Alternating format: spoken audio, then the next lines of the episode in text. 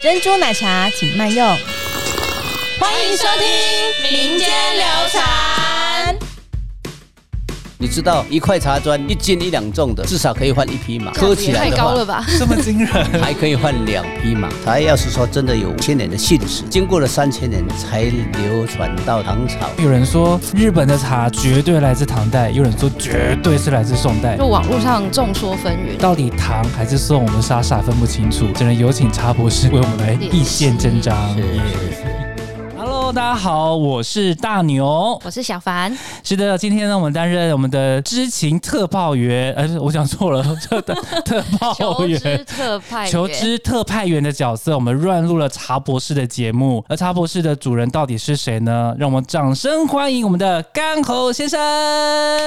谢谢大家好。是的，欢迎干侯先生。今天我们两个求知特派员来到了茶博士的教室。我们今天主要来求知一件事情，就是唐朝、唐代到底怎么运用茶、怎么喝茶这些事情。那这边我先问一个很简单的破题好了，真的很想知道、哦，就是唐代的女生身材都比较丰硕一些些啦，但现代人大家都说喝茶有助于消化减肥。那以前唐代的女生是不是都不喝茶，所以每个人身材都比较丰腴一点点呢？对，历史上没有记载说唐朝唐朝的女生喝不喝茶，嗯，只知道说唐朝的人，因为他过得太平岁月，他有三四百百年的一个欢乐时间，所以他们对民间对享受这一件事情是玩到极致。所以茶在唐朝，从魏晋南北朝之后来到唐朝，就开始大为风行、大为流行。这个是一个喝茶极为丰富的一个时代。嗯，所以其实从刚刚刚我先生提到的，就是在唐代这边的话，茶已经是蔚为风行，其实人人都会喝茶的状态，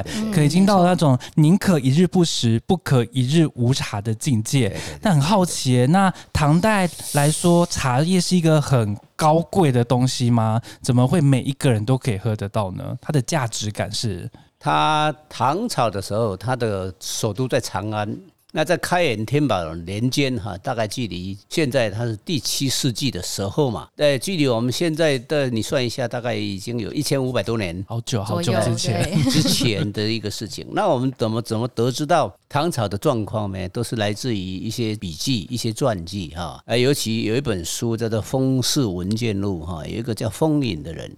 他就是生长生长在唐朝间的一个一个文学家哈，兼旅游家，他到处看，所以他留下很多记载，让我们知道说唐朝的一个整个生活状况。这个生活状况里面也包括了饮茶状况。所以来自这个《风氏文件录》，坦白说，我们两个求知特派员是第一次听到这个书名。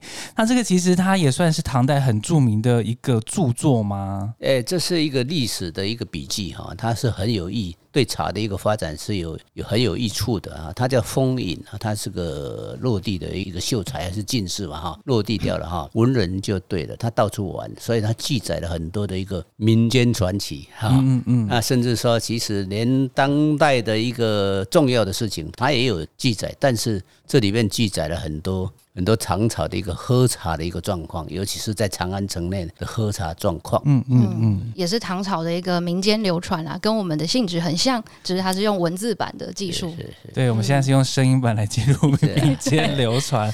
那刚刚提到，比如说像这本书上面有备注到，比如说有除了很多民间的趣事啊，有谈到就是跟茶有关的一些饮茶的方式。那其实就很好奇，在现今台湾来说，好了，大家可能会喝乌龙茶，会喝红茶，会喝普洱茶。那在唐代的话，大家都会喝什么样的茶呢？喝绿茶哈。都喝绿茶。我告诉你，茶到茶到了唐朝就已经经过三千年了，嗯，那非常非常久。茶要是说真的有五千年的信史的话，经过了三千年才流传到唐朝，就已经开始进化了。那之前的魏晋南北朝，他们的喝茶方式叫做冒茶时代，就是把一锅乱七八糟的东西通通放在一起，这里面哦当然是茶叶。上次有提到像煮粥的方式，对对对加料，对对对解毒消炎这样子。对对对，加了很多东西，因为它有点不好喝。可是因为茶它是很珍贵的一个一个植物，它是从西南方中国的西南方四川、云南那边过来的。嗯嗯嗯，过了过了剑门，往北走到长安，所以这这个这个千里跋涉哈，是非常非常珍贵的东西。那之前怎么样，士大夫怎么样喝茶，贵族怎么喝茶，他们是用煮的，把它煮成一锅东西，然后加了很多料，里面加了一些香料、香菜啦、玩盐水啦什么这些东西，哎，通通加在里面去就。现在大家很怕那个 N C 吗我？跟你讲哈，我们曾经模仿过哈唐人的一个生活哈，我们就叫一个人扮演着原原始人哈的样子，然后呃用个木炭，然后用一个铁锅啊，里面就是放一些绿茶去煮。然后就刻意放了很多可以使用的蔬菜，还包括盐水哈，是农委会办的，参观人非常非常的多哈。大家来到那个唐人的一个茶席的时候，他们都会捏着鼻子哈把它喝下去，因为 实在是不怎么好喝哈，因为因为加了很多东西的绿茶，他想也知道不是怎么好喝。可是那个时候的茶只有一种。因为中国自古有茶之后，它的制作方法，它就是蒸青还是炒青而已，就是做成绿茶。绿茶有很多种形状，有团状的对啊，有块状的，有饼状的嗯嗯啊。各种形状都有，要喝的时候就是要把它敲碎，敲碎以后就放在锅子里面煮啊，就就像在煮那种大锅菜一样哈，煮那个火锅一样，嗯，都不是怎么好喝。所以魏晋南人北朝有一本书叫做《世说新语》，哦，《世说新语》里面面在谈很多文人啊，他们做官啊还是怎样哈，很多有趣的一个一个拜官野史。这里面也有谈谈到喝茶的状况，比如说，因为大家哈，呃，所有的贵族都在流行喝茶，所以有的人就会附附会风雅啊。那要是说有人请你喝茶的话，他们会流行一个用用语叫做“水厄”，水厄就是水灾，厄就是灾厄的意思。就今天怎么样，有什么行程？哇，今天有水厄了，因为某某人要请我喝茶。为什么叫做水厄呢？因为太难喝了，可是我又不能不去，所以叫做有水的确，如。果加成了那样子的大杂烩，那个茶的清香也没了嘛。可是我很想问刚好先生呢、如果真的真的有机会的话，会想要在 春水堂推出 水二这个品相吗？这个只能哈。只能在尝试啊，因为我们已经进化到这个阶段了，我们已经进到乌龙茶时代，对而且已经到完全红茶的时代了哈。就是说，它已经进化了五千年了，所以不可能回到水鸥的时代嗯啊。那么难喝的东西的话，哎，哎，只能说，哎，把它当做历史的遗迹表演一次哈。你不能说真的用来当上商品，你一定会被唾弃，哎 会被骂死的。哎，没有人会喜欢喝这种东西。但是听完高好先生分享，其实我真的很想要煮一锅来试喝看看呢、那到了唐朝之后，就他开始改良哈，嗯，发明茶的也是人，改良茶也都是，大部分都是知识分子。唐朝出了一个茶圣，叫做陆哦羽，对，陆羽茶神，哎，嗯，对，茶神陆羽哈，他觉得这样喝茶不叫做喝茶。陆羽生在开元天宝年间哈，他他是一个我们后世称他为茶神哈，他做了一个茶经，陆羽的茶经，他有七千个字，七七千个字哈，有人后面把它翻译成七万个字，它非常的深奥，非常经典。我们现在都把陆羽的一个茶经哈当做经典来看待，比如说南方有嘉木啦，呃，三年可采，法如这种瓜啦，三年可采种种的这些记载的记叙谜语。嗯嗯。可是陆羽是第一个跳出来开枪的人，他觉得哈古人这样喝茶太难喝了，所以在他那个时代，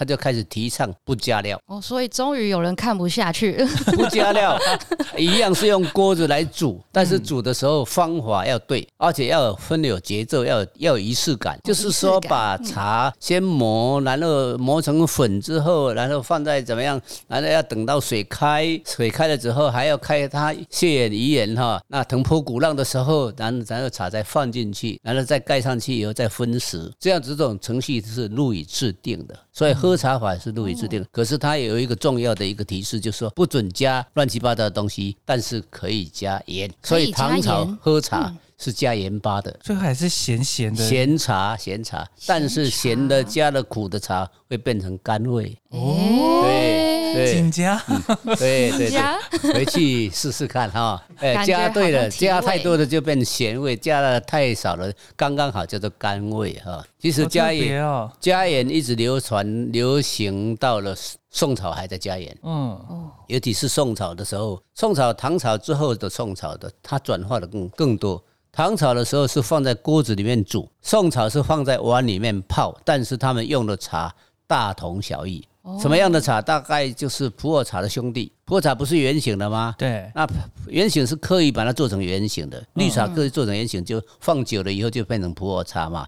因为它来自云南的普洱，所以叫做普洱茶。其实它就是绿茶，它就是饼状绿茶，叫做普洱茶。哦，那么在唐朝，它就把它做成任何形状，它有块状的，它有条状的，它有饼，它有它有圆状的，它有三角锥的，什么形状都有。所以在要喝茶的时候，要先经过一道手续，要先敲它，嗯敲了以后要磨磨粉，嗯嗯嗯，啊，磨成粉之后还要揉，就是把它磨抬一抬哈，抬一抬让它变得很细。放了以后才才才在才制茶，制茶里面还要等到水沸啊，水沸之后马上就是要要把火熄掉，然后就移移到旁边去，那就可以开始喝茶。所以喝茶有很多种方法。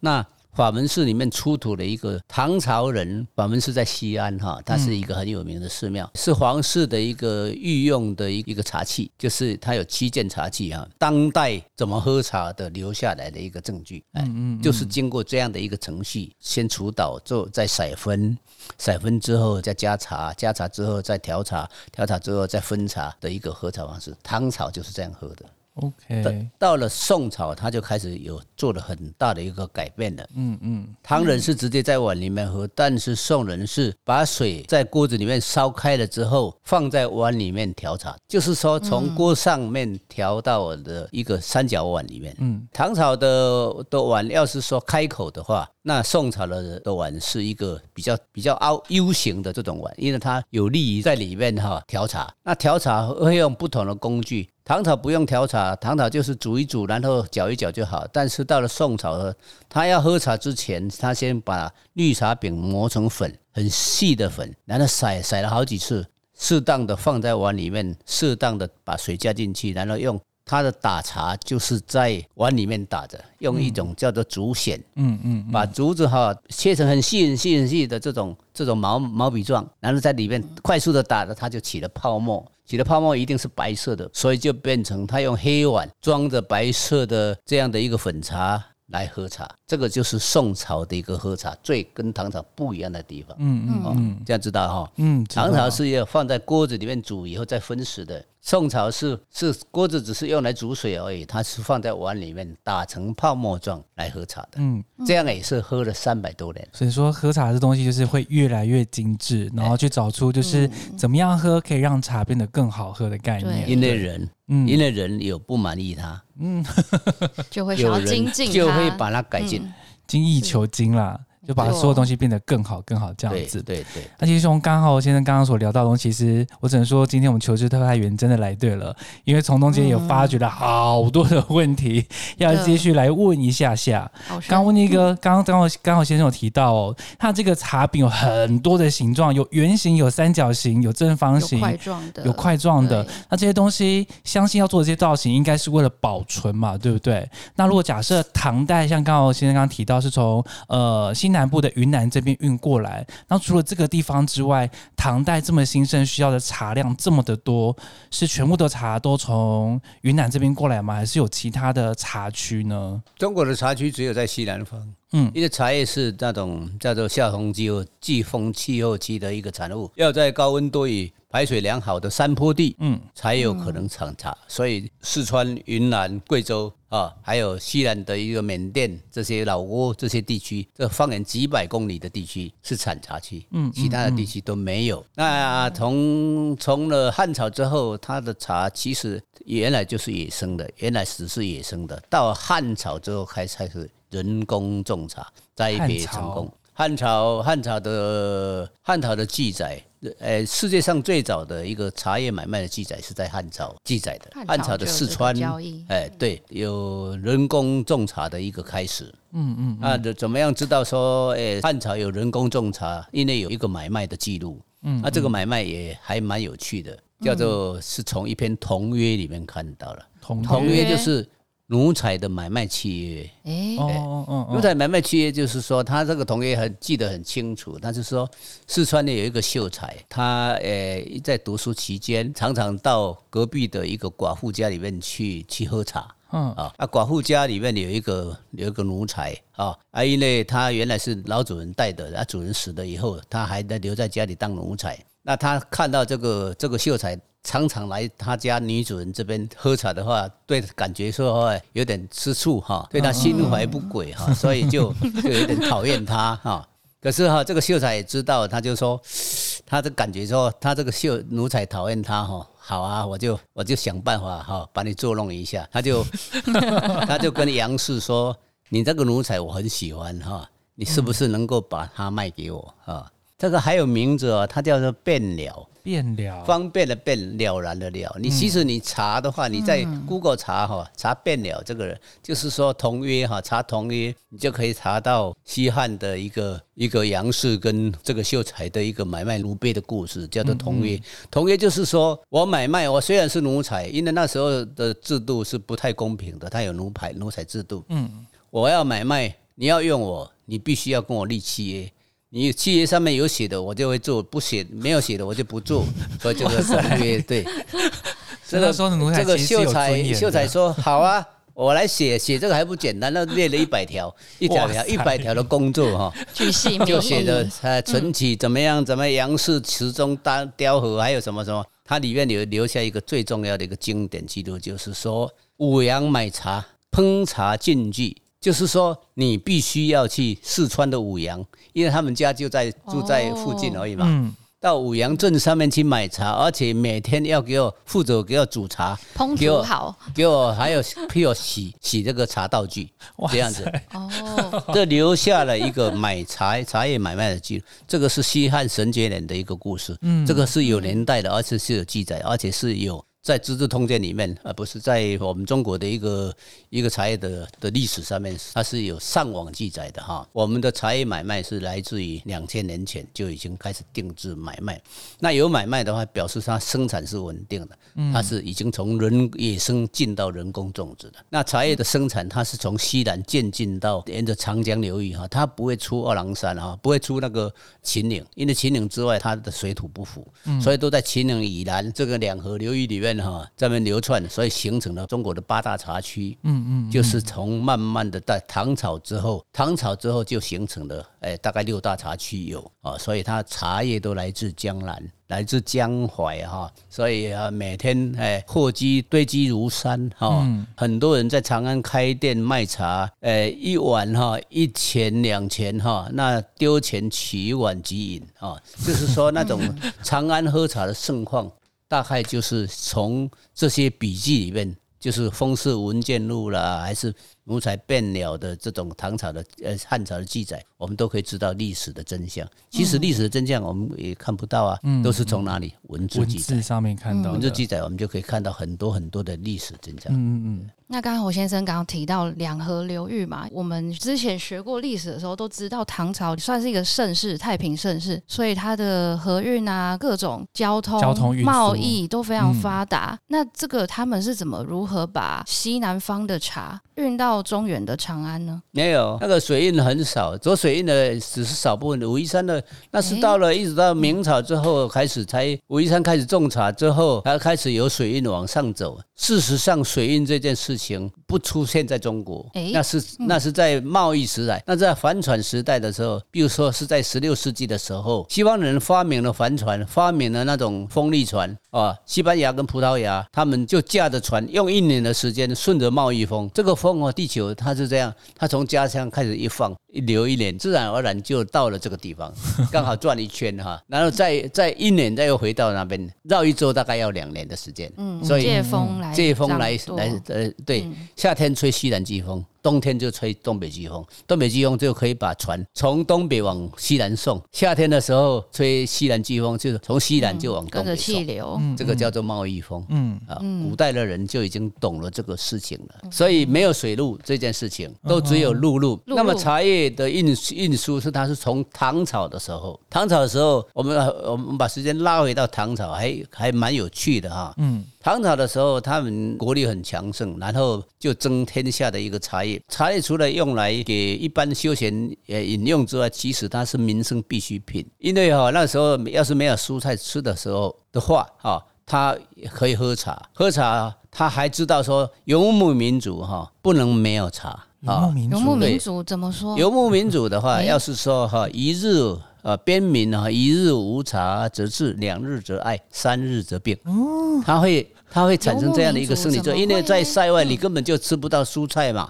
你现在到蒙古那边哪里有蔬菜可以吃啊？所以一定要茶。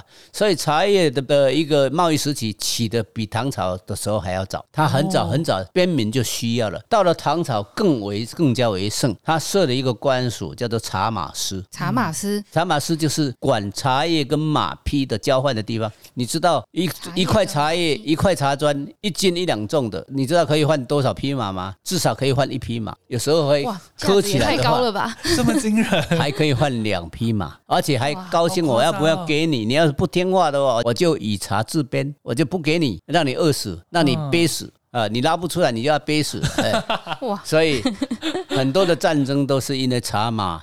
分配的不均匀，所以他为了公平起见，他设了一个叫做茶马司。他规定每年的规定不太一样，就是说，呃，茶应该跟马应该怎么交换，它有一个公平的计算机制，叫做茶马司。哦，有点像我们现代的公卖局，对不对？一种差不多。其实茶叶从古代以后以来哈，就一直都是属于公家的一个法器，它用来制，它来制服百姓的。呃，不能自由买卖，他都需要先缴钱，然后取取得茶条之后，才向向公营机构买茶。所以茶通通收为国有，它是属于公家的东西，它是战略物资，它也是民生必要的一个物资。OK，对，一直到什么时候才开始？我们说到水运才开始，十六世纪。十六世纪，十六世纪在广东的时候，荷兰人驾着帆船，驾着风力船来到了广东，嗯，的一个港口之后，才把中国的茶叶从广东这样慢慢向南海这样运回去，又运回到欧洲，这样哈，哎，开启了十六世纪的时候才开启。一六零八年的时候，历史上面才乌克兹的茶叶全书里面就记载，一六零八年葡萄牙人来到了中国南方，那运了一一帆船一船的茶叶回到西。方去开启的东西贸易的门，嗯这之后一百年里面就开始，从十六世纪初一直到十七世纪就开始都是荷兰人呐，这些西班牙人呐，哈，来来去去的在这边做买卖，嗯，一直到十七世纪的时候，英国人才介入。英国人觉得说，这个这么好康的事情，怎么可以由你这种小咖 来来来处理呢？应该由我老大来处理。这英国的国力比西班牙、葡萄牙都还要强盛，所以他就介入了。管世界贸易那个公司叫做东印东印度公司，哦，东印度公司，对对。那其实我们在查资料的时候，我们查到一个。算是野史吗？因为像刚好像刚刚提到，在边疆的民族上，其实喝茶历史可能比唐代还要再更之前。当我们查到这一段，算是佳话吧，因为有提到，就是文成公主在出嫁到边疆这地区的时候啊，那时候的茶不仅是贸易的商品，也当做是一种嫁妆的概念，然后带到了边疆去，然后边疆他们喝茶也喝奶，是融合在一起变成奶茶。就想说，问问甘火先生，这段历史它是一个。个真实的典故吗？嗯，文成公主跋涉千里嫁给松赞，呃，西藏的那时候是吐蕃制嘛，吐蕃国王，哎，那。呃，松赞国王他为了要腾起这个远道而来的，他们为的是为了要战争的关系，要平和和平相处，嗯，所以才会把这个这么娇嫩的公主给嫁到极地去。那当然也把茶叶带过去，嗯，茶叶带过去。西藏是个不毛之地啊，连蔬菜都没有，更不要说有有茶叶。我去西藏哦，现我发现西藏还可以，现在有大概在攀枝还是什么地方有一个有一些种茶的，但是在比较低海拔的。西藏哈，它的海拔都在四千两百公尺，这么高的地方，高，连一颗白菜都种不出来，高原。所以你休想要，休想要要有什么其他的一个茶叶茶可以产在那边。原来如此。西菜用用茶，从文成公主之后，慢慢的就变得非常非常的多。嗯嗯。那藏茶哈，都是从西南方中国的地方用马帮给运进去的。那马帮怎么运茶？还一个茶哈，一千两哈，就是五十公斤哈，五十公斤，五十斤了哈，五十四斤了哈。哇塞！一个马驮两只长长的，像那个电线杆一样。嗯嗯嗯。然后就。在马背上面，马夫哈就靠着这个马的一个马力啊，从这样千里迢迢的从四川，然后慢慢走走走走走，有两条路，一个叫做藏北，一个叫藏南路。从川川南路跟川北路哈，它有两条路，哎，在川北的难走，川南的比较好走，但是也都要大大概要走两个月才能够走到西藏。哇塞，所以哈，他们一趟贸易回来之后哈，他们就可以可以享用一年的时间都不用工作，所以马帮就这样兴起的。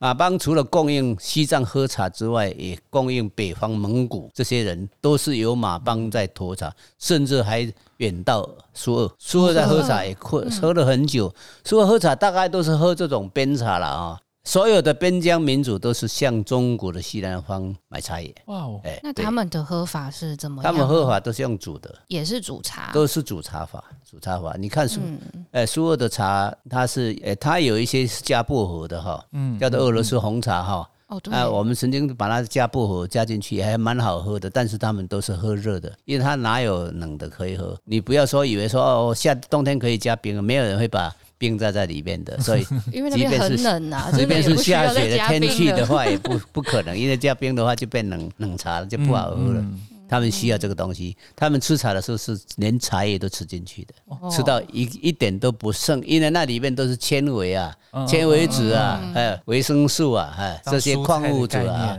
非常的多啊，所以是生活所必须啊。嗯这些所以我们说到从货运哈，从生产一直谈到谈到了需求了哈，民生需求。那我觉得怎么考都考不倒茶博士。这边我也想要再追问一题，这一题我觉得是广大的乡民都很想敲碗询问的，到底是什么呢？小凡你要问吗？你问好，你日。本人对，哎有听说日本的茶道也是在这个时候传过去的，可是就网络上众说纷纭，我也是很想知道，因为我个人很喜欢喝抹茶。对啊，因为有人说日本的茶绝对来自唐代，有人说绝对是来自宋代，到底唐还是宋，我们傻傻分不清楚，只能有请茶博士为我们来解意见析真章。是是是，这个两次都是哈，一次是在第七世纪的时候，七世纪末一直到八世纪，他日本的撮合天王哈，他来进贡，那由唐朝的皇帝哈赐给他们一些茶用具跟茶叶的一个成品，但是不给他茶种，因为茶是中国最珍贵的的东西，嗯，呃，不可以出关。呃，有一则有一则历史的记载，就是说有一个驸马爷，他不守禁令，偷偷的把茶种，因为那土蕃需要茶，所以他想要在那边边疆里面繁殖茶，结果把两斗的茶籽哈，通偷偷的从二郎关那边输输出出去，偷渡出去，结果被抓到了，判腰斩。腰斩。哎，唐德宗的时候的驸马，这历史上面的记载很清楚哈。一个驸马爷为了两斗茶被腰斩，你看看看他管制的多严。好惊人、哦！但是哦忘了初尔天王十二应该是德宗吧哈，唐朝的德宗的话，他赐给初尔天王呃很多的一个茶叶哈，呃跟茶道具，但是他就是不给他茶种。嗯，一直到了十一世纪的时候，因为中日本一直不停的派遣唐使来中国学东西嘛，还没有文明的时候，他们必须要重向求教于中国。那第二次再过来的，他不停的派遣唐使，一来就是二十年、三十年，就是日本间谍了。他潜伏在中国里面，学习很多八折东西，不走。很多东西，学习东西，学习典章文化制度，甚至生学习生活礼仪，顺便把一些中国的东西给带回去。他必须要完全复制，但是没办法生产茶叶，才一直到十一世纪的时候，那个什么那个皇帝我忘了哈，十一世纪应该是宋徽宗还是什么宗哈，从浙江哈，他们送了一些日本的遣唐使哈，呃和尚哈，一些茶叶茶具，而且还茶种哦，让他们种在日本本土。好让他们呃能够生产，就是种在京都的一个比瑞山。比瑞山里面有很早的一个茶叶的一个茶叶茶园的一个记录，嗯，所以传了两次。一次是在第七世纪的时候，一次是在第十一世纪的时候，那都是从中国传过去的。嗯，所以传到京都，难怪对，京都日本的茶茶道也是的开始。开始。其实第三次茶，第三次传茶文化的时候，已经是十六世纪的清朝，这期间隔了很久。嗯，因为这这十一世纪到十六世纪这五百年期间，日本酝酿他自己的自己的喝茶文化，酝酿的很深。嗯嗯啊，那呃十二十六世纪的时候，他们在幕府时代，他们已经把茶道这件事情发展成结合武士道，发展成高深的一个日本生活文明。我们的煎茶道，我们的煎看到的煎茶，在日本有两个，一个叫做抹茶道，抹茶道就是学习宋朝的泡法啊，就是在碗里面调茶的这种喝茶方法。所以调一碗茶，大家一起喝，还是调一碗茶你喝我喝这样子哈，就是说，呃，不一样的都是在放在碗里面喝。壶泡文化他们没有学过，为什么？因为他们不知道中国已经进化了，